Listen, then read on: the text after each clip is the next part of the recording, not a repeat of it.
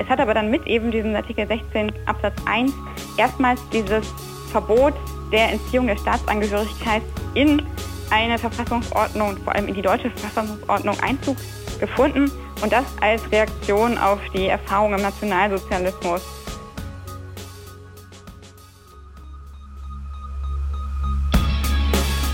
In guter Verfassung. Der Grundgesetz-Podcast. Willkommen zurück zu unserem Grundgesetz-Podcast bei Detektor FM. Am Anfang jeder Folge überlege ich, wie ich denn anders begrüßen kann als Willkommen zurück und Hallo und herzlich willkommen. Aber mir fällt nicht so richtig was ein. Vielleicht hat mein Kollege Hajo Schumacher eine Idee. Der sitzt mir nämlich gegenüber.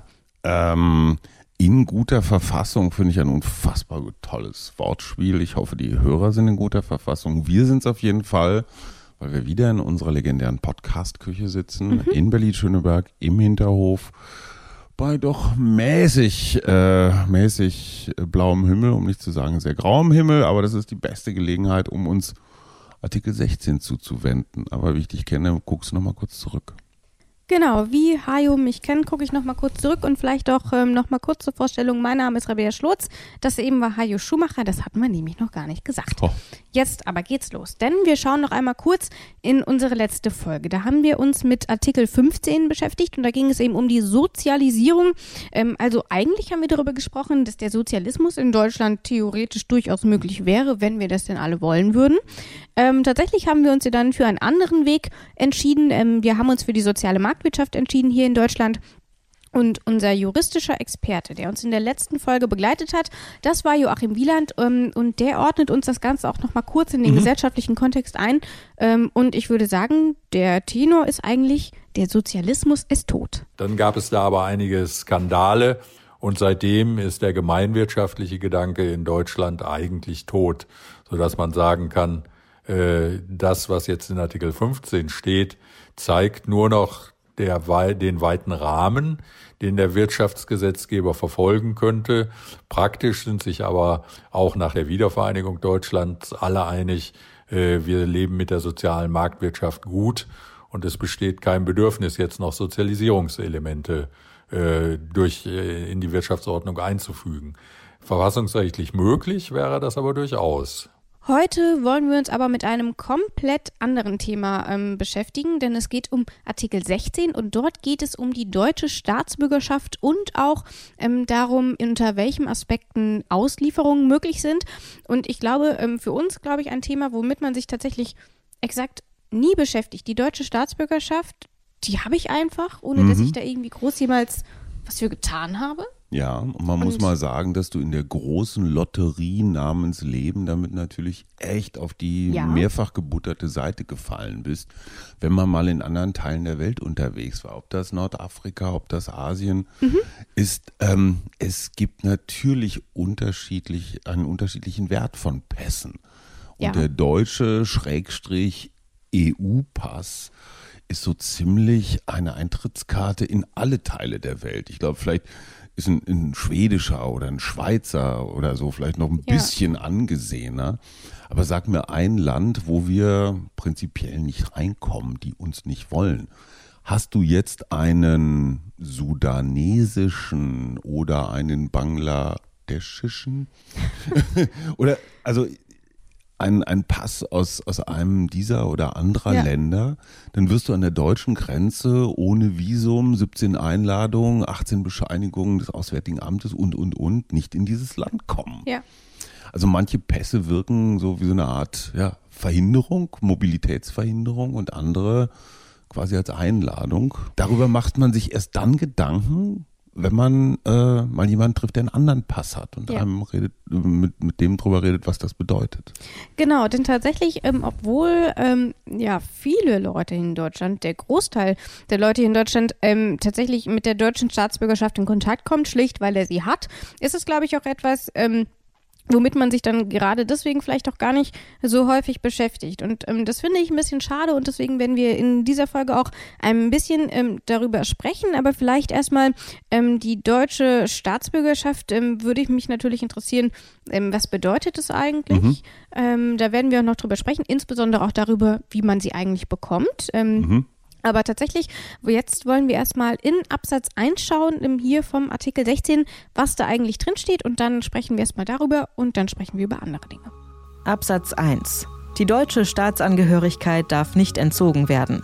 Der Verlust der Staatsangehörigkeit darf nur aufgrund eines Gesetzes und gegen den Willen des Betroffenen nur dann eintreten, wenn der Betroffene dadurch nicht staatenlos wird. Also ich finde, Satz 1 klingt irgendwie ziemlich eindeutig und ziemlich klar, darf nicht entzogen werden. Punkt. Jo, es sei denn. Genau, wie immer haben wir dieses Es sei denn, aber, aber mit Einschränkungen von. Mhm. Ähm, und ähm, erstmal vielleicht zur, zur Erklärung, dieses darf nicht entzogen werden, das ist ein aktiver Vorgang. Der mhm. darf mir nicht vom Staat wieder weggenommen werden. Mhm. Das geht auf keinen Fall, mhm. oder? Weil wir haben ja noch diesen Satz 2. Und da macht er mich tatsächlich ähm, ein bisschen stutzig. Ich meine, wie kann man denn seine Staatsangehörigkeit verlieren? Das ist so ein bisschen wie. Verlegen. Sagen wir mal ähm, so, wir haben ja das Thema doppelte Staatsbürgerschaft, mhm. heiß diskutiert. Und ähm, je nachdem, wie das in anderen Ländern gehandhabt wird, es gibt meines Wissens Länder, da darf man nur die eine haben. Mhm. Ich glaube USA. Ähm, wenn nee, du nicht? Ich kenne kenn einige Leute, die haben die so. amerikanische und die deutsche. Guck mal, Kompetenz ist hier sowas von versammelt. Also es gibt Länder, da musst du praktisch tauschen. Also du darfst ja. nicht die doppelte haben, sondern wenn du die eine hast, darfst du nicht eine zweite haben. Und wenn du die andere haben willst, musst du die eine aufgeben. Mhm. Ähm, das ist hier wahrscheinlich nicht gemeint. Hier geht es aber um den anderen Fall, dass du staatenlos bist. Gibt es ja tatsächlich auch. Also manchmal verschwinden einfach Staaten von der Landkarte, dann bist du staatenlos. Oder es gibt andere Fälle, äh, mir fällt jetzt gerade keiner ein, aber es gibt Staatenlosigkeit. Genau, das kann zum Beispiel daraus resultieren, dass ähm, eben in einigen Staaten ähm, nicht dieser Schutz vorhanden mhm. ist, ähm, dass man die Staatsbürgerschaft nicht verlieren kann, wenn man dann überhaupt keine mehr hat. Und in anderen Ländern kann es eben durchaus gemacht werden. Das wird dann zum Beispiel häufig genutzt, um politische Feinde ähm, vielleicht. Also du wirst praktisch rausgeschmissen. Genau, dir wird die Staatsangehörigkeit entzogen und damit hast du auch überhaupt keine Rechte mehr gegenüber mhm. dem Staat. Aber wenn es halt sind doch Menschen, die jahrelang in der Transitzone im Flughafen wohnen, weil sie staatenlos sind. Zum Beispiel. Ne? Und dann ist natürlich die Frage, an wen sollen die sich wenden? Klar. Die ja. Zahl steigt auch, soweit ich mich erinnere. Und von daher, das soll eben hier mit ähm, Absatz 1 von Artikel 16 unbedingt verhindert werden. Mhm. Ähm, und deswegen sollten wir vielleicht ähm, da ein bisschen tiefer eintauchen, unter welchen Bedingungen das passiert, welche Formen des Verlustes es überhaupt gibt. Mhm. Und das machen wir natürlich wie immer mit juristischer Expertise, mit juristischem Beistand. Und in dieser Folge ist es eine neue Stimme, die wir hier haben. Das ist nämlich Sina Vanessa Fontana von der Uni Göttingen. Und weitere Infos hören wir erstmal ganz kurz rein, damit wir wissen, mit wem wir hier eigentlich heute sprechen. Dr. Sina Vanessa Fontana ist wissenschaftliche Mitarbeiterin am Lehrstuhl für öffentliches Recht, insbesondere Verwaltungsrecht der Universität Göttingen. 2016 hat sie mit der Schrift Universelle Frauenrechte und Islamisches Recht zur Umsetzung von Menschenrechten in einer islamisch geprägten Rechtsordnung promoviert. Ihr Forschungs- und Lehrschwerpunkt liegt auf den Menschenrechten, insbesondere in Asyl- und Flüchtlingsfragen. Und sie soll doch jetzt mal erklären, was mit dem Verlust eigentlich gemeint ist. Möglich ist auch der Verlust Kraft Erklärung eines optionspflichtigen Deutschen, also eines Deutschen mit mehrfacher Staatsangehörigkeit und der Verpflichtung, sich für eine Staatsangehörigkeit zu entscheiden, wenn dieser erklärt, die ausländische Staatsangehörigkeit statt der deutschen behalten zu wollen. Das ist hier ein Aspekt, den du auch schon angesprochen hast. Ich habe zwei und dann gebe ich eine ab. Und das war ja auch eine Diskussion, die wir gerade ähm, in Bezug auf den Doppelpass mit der türkischen Staatsbürgerschaft mhm. geführt mhm. haben. Da haben wir die ganze Zeit eine Optionspflicht gehabt. Ich glaube, mit 21 musste man sich dann entscheiden, ob genau. man die deutsche oder die türkische haben will. Spielt Mesut Özil für die deutsche oder die türkische Nationalmannschaft? So Ganz was? praktischer Fall. Genau. Ja. Und das hat man ja dann abgeschafft. Ich glaube, mhm. vor einigen Jahren. Da mhm. wurde diese Optionspflicht dann tatsächlich ausgesetzt. Und ähm, da gibt es immer wieder Diskussionen, gerade natürlich ähm, aus den Kreisen ähm, von CDU, CSU, die immer wieder einbringen, ob man diesen Doppelpass nicht ja. doch wieder abschaffen sollte. Ich das wäre also ein mich Beispiel. Da mal ganz kurz einklinken, ja. weil ich verstehe, die ein gewisses Magengrummeln gegen die doppelte Staatsbürgerschaft. Äh, ich glaube, es war Cem Özdemir, der mir schon mehrfach versucht hat zu erklären, was alles die Segnungen dieser doppelten Staatsbürgerschaft mhm. sind. Auf der anderen Seite als Gerechtigkeitsfanatiker sage ich, besteht die Möglichkeit, dass du mit zwei Staatsbürgerschaften mehr Optionen hast, dein Leben zu gestalten, mhm. als mit einer. Also in einem, wenn ich mich auf die eine berufe, kann ich zum Beispiel vielleicht einer Wehrpflicht entgehen oder vielleicht kann ich anders besteuert werden oder mhm. ich kann mein Vermögen irgendwie anders von A nach B für solche Dinge. Ähm, das ist jetzt natürlich nicht das, was ähm, mit den Freunden der doppelten Staatsbürgerschaft, was da, also Steuerhinterziehung war jetzt, glaube ich, nicht das Hauptargument mhm. äh, äh, dafür. Ich gebe nur zu bedenken, mit zwei Staatsbürgerschaften bist du womöglich ein klein wenig privilegiert. Ja. Oder? Ich weiß nur, dass man sich in Estland eine, eine Art E-Staatsbürgerschaft, eine digitale Staatsbürgerschaft zulegen kann, was das Gründen von Unternehmen mhm. und, und, und deutlich einfacher macht, was ich hochinteressant finde. Also du kriegst nicht so einen richtigen Pass, aber du kriegst eine Art Personalausweis und bist damit praktisch in diesem in diesem kompletten Digitalsystem von Estland, die haben ja alles durchdigitalisiert, von Auto anmelden über Steuer, über mhm. Unternehmen gründen und so weiter.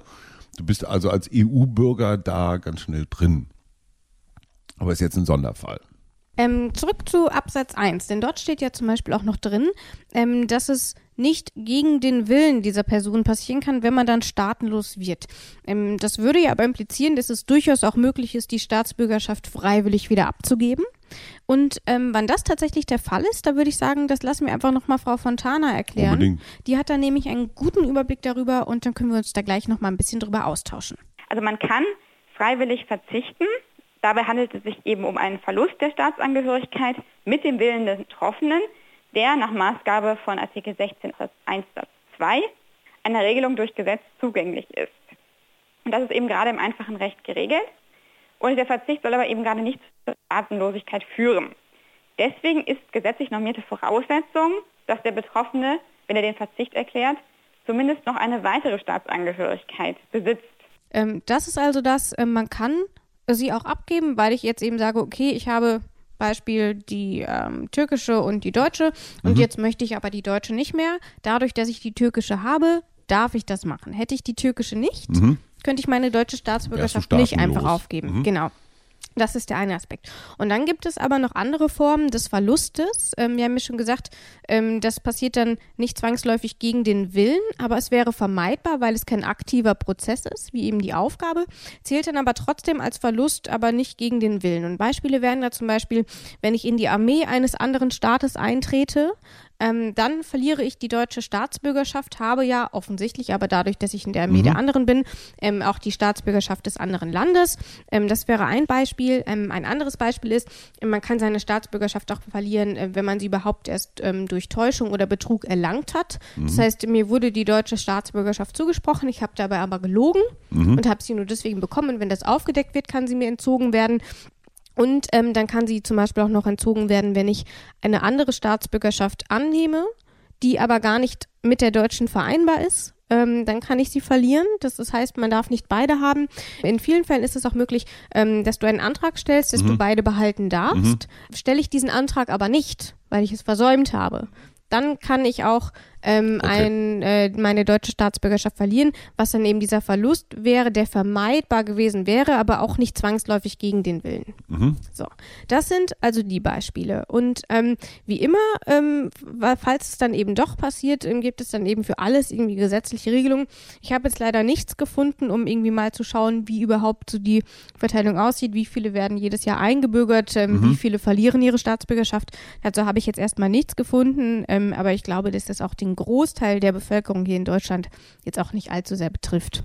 Alle Menschen mit Staatsbürgerschaftserfahrungen, doppelten Aberkennungen oder sowas sind hiermit herzlichst eingeladen, uns von ihren Erfahrungen und Erkenntnissen zu berichten, genau. weil wir hier, ich gestehe, ein klein wenig über, über dünnes Eis rennen. Genau. Wir sind beide einfache deutsche Staatsbürger, Bürgende.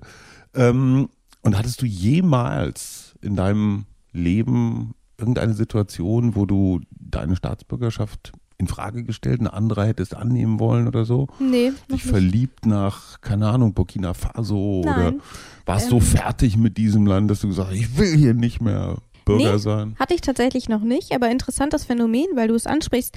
Ähm, es ist ja gerade so, dass im Zuge des Brexit, mhm. der ja jetzt mhm. ähm, bevorsteht, passiert es ja, ähm, dass ähm, viele ähm, Bürger des Vereinigten Königreichs jetzt ähm, einen Antrag stellen, um mhm. die deutsche Staatsbürgerschaft zu bekommen. Oder um wieder zurückkommen, nachdem sie die britische angenommen das auch, haben. Ja. um eben auch weiterhin in der Mitglied der EU sein zu können. Ja, ich frage mich allerdings, gibt es auch umgekehrt Menschen, die jetzt die britische Staatsbürgerschaft anstreben, weil sie praktisch mit Großbritannien aus Europa austreten wollen. Davon habe ich jetzt noch nicht gehört, aber vielleicht gibt es auch das dort wäre solche. ein Vorschlag für, für AfD-Fans, ne? Ihr findet Europa doch auch scheiße, dann seht doch zu, dass ihr Briten werdet. Wäre ja. eine Möglichkeit. Let's go. So, dann stelle ich mir aber natürlich auch die Frage, und wir haben das ja auch schon häufiger ähm, besprochen, wo kommt dieser Artikel eigentlich her? Also warum hat man sich entschieden, das so, wie es jetzt ist, ins Grundgesetz aufzunehmen? Und auch hier bei Artikel 16 spielt natürlich die Erfahrung aus der Zeit des Nationalsozialismus eine wichtige Rolle. Und ähm, Frau Fontana, die ordnet uns das nochmal ein, um auch ein bisschen zur Entstehungsgeschichte ein bisschen was zu lernen. Denn bis dahin gab es zwar im Entwurf der Allgemeinen Erklärung der Menschenrechte bereits eine ähnlich lautende Vorschrift, aber es gab bis dahin noch keine völkerrechtlich verbindliche Regelung dazu. Und es hat aber dann mit eben diesem Artikel 16 Absatz 1 erstmals dieses Verbot der Entziehung der Staatsangehörigkeit in eine Verfassungsordnung, vor allem in die deutsche Verfassungsordnung Einzug gefunden und das als Reaktion auf die Erfahrung im Nationalsozialismus, weil dort nämlich aus es aus rassistisch motivierten Gründen zu Ausbürgerungen gekommen war. Und davor sollte eben für die Zukunft geschützt werden. Also auch hier merkt man wieder auch ein ganz, ganz, ganz praktische Erwägungen. Wir wollen aus der Geschichte lernen, wir wollen nicht, dass sie sich wiederholt. Mhm. Und deswegen gestalten wir es entsprechend aus. Und, und schon wieder so ein, so, ein, so, ein, so ein Beweis dafür, dass dieses Grundgesetz ein, ein, ein ganz viel gelerntes, historisch gelerntes Wissen zusammen, ja. zusammenballt. Also es ist ein entwickeltes, ein aus zum Teil grausamen historischen Erfahrungen mhm. entwickeltes mhm. Gesetzeswerk. Und das hat nicht mal irgendwer irgendwie so dahingeschrieben. Das finde ich immer wieder das Faszinierende an diesem, an diesem Grundgesetz, wie viel da drin ist. Ja. So viel also Amen. also zum historischen Kontext. Ähm, eine Frage, die ich noch furchtbar spannend finde, ist, wir haben jetzt schon darüber gesprochen, wie ich meine Staatsbürgerschaft verliere, abgeben kann. Was hier aber mit keinem Wort erwähnt wird, ist, ja, wie bekomme ich die deutsche Staatsbürgerschaft denn überhaupt? Ähm, es gibt ja dieses Blutrecht, mhm. also sind meine Eltern deutsch, bin ich auch, oder ist ein Elternteil deutsch, bin ich auch deutsch. Und es gibt ja demgegenüber zum Beispiel diese amerikanische Regelung, wenn du auf amerikanischem Boden geboren wirst, bist du Amerikanerin. Mhm. Ähm, das ist, glaube ich, nicht zwingend so, wenn du, ich sage einfach mal, syrische Flüchtlinge sind in Deutschland ähm, und kriegen ein Kind in Deutschland, haben aber die syrische Staatsbürgerschaft, dann ist dieses Kind nicht deutsch, sondern genau. erstmal syrisch. Das stimmt. Richtig. Das ist korrekt. Ähm, du hast schon einige Dinge angesprochen ähm, und ich habe auch noch, ich werde noch mal einiges aufgreifen. Ich habe mir ein bisschen was rausgesucht. Dann haben wir natürlich erstmal den Aspekt durch Geburt. Mhm. Sofern ein Elternteil Deutscher ist, ist man mhm. auch Deutscher. Ähm, und gleichzeitig ähm, zum Beispiel bei einer Adoption durch deutsche Eltern, sofern man noch nicht volljährig ist. Aha. Also wenn ein Kind also mit Gerhard einer Schröder adoptiert zwei russische Waisenkinder oder so. Genau, und sofern die, die noch nicht deutsch. volljährig sind, sind die, die Deutsche. Ja relativ klein, ja. Genau, ähm, das ist das. Ähm, und ansonsten haben wir zum Beispiel noch ein Kind, ähm, das ähm, durch die Geburt Deutscher werden kann, ist selbst wenn die Eltern eben beide nicht die deutsche Staatsbürgerschaft haben. Und das ist eben dann möglich, wenn ein Elternteil mindestens schon acht Jahre lang hier lebt und auch unbefristet sich hier aufhalten darf. Mhm. Das ist das, was du eben mhm. angesprochen hast. Das heißt, nach acht Jahren, es gibt schon diese Grenze, das heißt mal eben einreisen und dann kommt das Kind, dann ist es noch nicht automatisch Deutscher, aber wenn man eben entsprechend lange Zeit auch hier war und selbst dann, wenn man eben nicht die deutsche Staatsbürgerschaft selbst hat, ist das Kind ein Deutscher, was ja dann sicherlich auch nochmal mit einigen Rechten mehr verbunden ist. Ähm, und ähm, all das sind eben Beispiele, wie man durch das Gesetz Deutscher werden kann. Und dann kann man aber natürlich auch noch durch den Verwaltungsakt Deutscher werden, mhm. indem ich einfach eine, die Staatsbürgerschaft beantrage. Das ist das, worüber wir gerade gesprochen haben bei Wo den Briten. beantrage ich eigentlich die Staatsbürgerschaft? Jetzt mal so rein formal. Beim Einwohnermeldeamt? Nee. Beim Bundespräsidenten? Vielleicht in der Botschaft? Keine Ahnung, darüber, darüber habe ich gar nicht Eine Staatsbürgerschaftsantragsstelle. Ich habe keine Ahnung. Nee, Liebe Verwaltungsexperten, bitte sofortige Meldung an diesen Podcast. Wo beantragt man seine deutsche Staatsbürgerschaft? Ja, an grundgesetz.detektor.fm. Dann tragen wir das nämlich noch nachträglich in den Online ein. Aber natürlich könnte ich jetzt auch einfach nochmal nachgucken und das Ach, dann ja, so in den Online ja, Nein, ich finde, ne? der aktive Hörer, das ist mein ja. Ideal. Deswegen gerne Feedback an grundgesetz.detektor.fm. Ähm, und ähm, ich habe es ja eben schon gesagt, man kann sich eben aktiv dafür entscheiden, die deutsche Staatsbürgerschaft annehmen zu wollen. Und dann stellt man eben einen Antrag und dann wird darüber, darüber entweder halt entschieden, ähm, positiv entschieden oder eben negativ entschieden. Das also dazu, wie man überhaupt Deutscher wird. Und ich würde sagen, wir haben genug gequatscht und schauen jetzt einfach mal weiter zu Absatz 2. Und was da drin steht, das hören wir jetzt. Absatz 2 kein Deutscher darf an das Ausland ausgeliefert werden. Durch Gesetz kann eine abweichende Regelung für Auslieferungen an einen Mitgliedstaat der Europäischen Union oder an einen internationalen Gerichtshof getroffen werden, soweit rechtsstaatliche Grundsätze gewahrt sind. Das ist also ähm, der Absatz, wo die Auslieferung geregelt wird. Wir mhm. haben es vorhin schon kurz angesprochen, dass das hier tatsächlich geklärt wird. Und da steht auch erstmal, kein Deutscher darf ausgeliefert werden. Und wie immer kommt es dann wieder zu einigen Ausnahmen. Ähm, bleiben wir aber erstmal bei der Regel, also dass nicht ausgeliefert werden darf. Und das klingt ziemlich eindeutig. Ich frage mich ja, wie, wieso darf nicht ausgeliefert werden? Also wo ist da diese spezielle Bedeutung, dass man sagt, okay, nur weil du die deutsche Staatsbürgerschaft hast, darfst du nicht ausgeliefert werden? Ist ein Staat nicht auch eine Schutzgemeinschaft? Mhm. Also im Sinne von, wenn ich zu dem Club gehöre und diese Nationalität habe, dann hat mein Staat auch eine Fürsorgepflicht. Ja.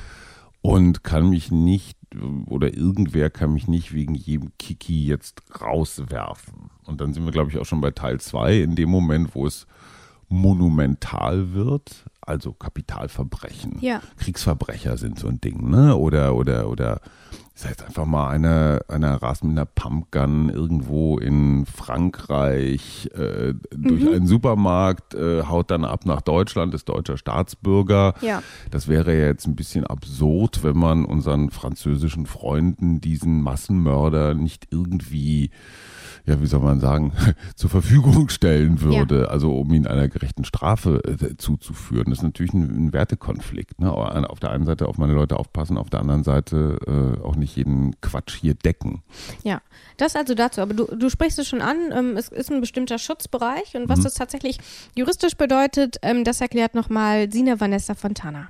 Und nur dieses Auslieferungsverbot geht zurück auf die das statusrechtliche Band zwischen dem Staatsangehörigen und dem Staat, also hier der Bundesrepublik Deutschland. Und der Staat bietet seinen Staatsangehörigen Schutz und verlangt von ihnen Gehorsam. Das ist die sogenannte Personalhoheit. Und hieran anknüpfen sollen deutsche Staatsangehörige davor geschützt werden, gegen ihren Willen aus einer ihnen vertrauten Rechtsordnung entfernt zu werden das also der juristische Aspekt. Ich glaube, wenn wir sagen, es gibt diesen Schutzbereich und deswegen wird nicht ausgeliefert, ähm, dann sollte das auch für den Laien, glaube ich, reichen. Die wenigsten unserer Zuhörer sind Massenmörder, Kriegsverbrecher oder sonst irgendwie wahrscheinlich international gesucht. Aber ähm, man sollte sich nicht so sehr in Sicherheit wehen, denn es gibt ja wie immer auch nochmal die Ausnahmen, über die wir gerade schon ähm, kurz gesprochen haben. Und du hast ja zum Beispiel auch schon das Beispiel Frankreich genannt. Und in diesem Falle wäre eine Auslieferung tatsächlich durchaus möglich. Ähm, und ähm, das gilt zum einen für alle EU-Mitgliedstaaten und ähm, das gilt dann natürlich auch für den Internationalen Gerichtshof. Das wäre auch mhm. möglich. Ich, ich finde, das ist natürlich auch ein Zeichen für das Zusammenwachsen der Europäischen Union, ja. wenn man wenn man dieses Gebiet als gemeinsamen Rechtsraum betrachtet. Jetzt nicht für jedes kleinste Recht, schon gar nicht für Steuerrecht. Deswegen können Apple und Konsorten natürlich immer in Irland noch ganz günstig versteuern. Aber wenn es um so, ich sag mal, um große Dinge, große Verbrechen geht, mhm. ähm, da ist die EU dann schon ein gemeinsamer Raum.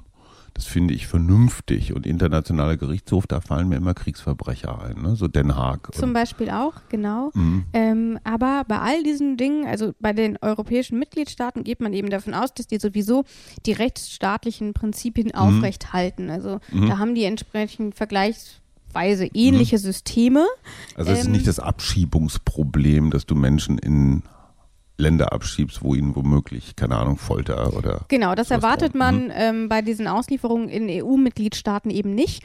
Aber wichtig ist eben dabei so oder so, dass eben diese rechtsstaatlichen ähm, Grundrechte geklärt werden. Und was damit tatsächlich gemeint ist, das erklärt uns nochmal unsere Verfassungsexpertin hier für Artikel 16.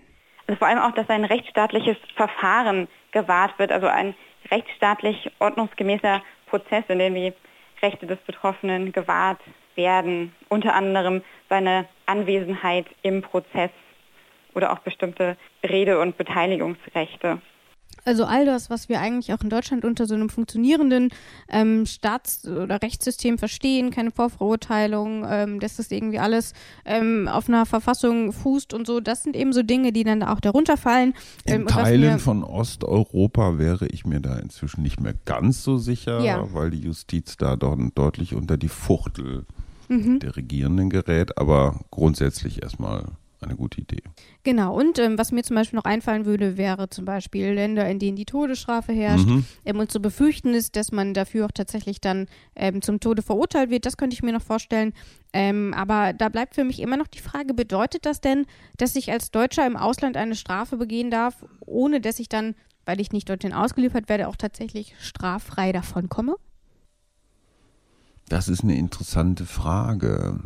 Hm ich begehe eine Straftat und flüchte dann zurück nach Deutschland, ja. eine Straftat außerhalb der EU und ich sage mal nicht groß genug für einen internationalen Gerichtshof, bin ich dann straffrei? Diese Frage habe ich mir auch gestellt mhm. Ähm, und deswegen habe ich sie einfach nicht nur an dich gestellt, ähm, sondern auch an, das war gar nicht böse gemeint. Nein, nein, schon klar, du hättest auch keine kompetente Antwort bekommen. Und an deswegen habe ich natürlich auch äh, hier unsere Verfassungsexpertin Frau Fontana gefragt ähm, und die hat mir Folgendes geantwortet. Genau, also das betrifft die Auslieferung. Das heißt es aber nicht, dass es keine Strafverfolgung geben kann, weil eben deutsche Staatsangehörige der Hoheitsgewalt des deutschen Staates unterstehen, aufgrund der Personalhoheit, und zwar auch dann, wenn sie Straftaten im Ausland begehen. Das heißt, ein Deutscher würde auch für eine Straftat in einem anderen Staat in Deutschland belangt werden können, allerdings in Deutschland von einem deutschen Gericht und nicht im Ausland.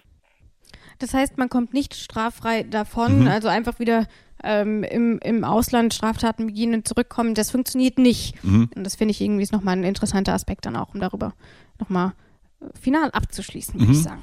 Ja, damit ist alles gesagt. Vielen Dank, Rabea. Gerne. Aber ganz gesagt ist noch nicht alles, ähm, denn wir wollen oh. natürlich ähm, wie immer auch nochmal einen kurzen Ausblick auf unsere nächste Folge werfen. Ähm, da sprechen wir gemeinerweise nicht über Artikel 17, sondern wir haben wieder einen eingeschobenen Artikel. Das mhm. ist nämlich der Artikel 16a. Ähm, und darin. Viel diskutiert. Viel diskutiert, denn darin geht es um das Asylrecht, das ähm, vom Grundgesetz gewährt wird ähm, und was darunter alles fällt und welche Rolle das auch in der Debatte der letzten Jahre spielt. Mhm. All das werden wir besprechen sprechen. Und als verfassungsrechtliche Unterstützung ist es dann in diesem Fall wieder einmal Philipp Amthor, der uns dabei unterstützt. Oh, ein junger, aber Hardliner der, genau. der CDU. Bin gespannt, was der sagt. Der ist ja Jurist, ne? Also der genau, der ist ähm, Verfassungsjurist, der promoviert gerade noch. Ja. Ich, ich, glaube, das ist einer von diesen jungen Menschen. Wir werden es noch erleben, dass der noch mehr zu sagen kriegt. Ich glaube, es ist schon der Jungspahn. Genau, er sitzt ja auch im Innenausschuss. Mhm. Bundestag, er ist ja Parlamentarier. Genau. Ja. Deswegen. Ein junger Mann, von dem wir noch viel hören werden. Und wir können sagen, dieser er Podcast war, in guter Verfassung hat ihn eigentlich zu dem gemacht, was er später mal sein wird. So wird es wahrscheinlich laufen. Das also zur nächsten Folge und damit sage ich Tschüss, ich verabschiede mich und ich freue mich auf jeden Fall schon, wenn wir uns das nächste Mal hören. Tschüss. Und tschüss. In guter Verfassung. Der Grundgesetz-Podcast.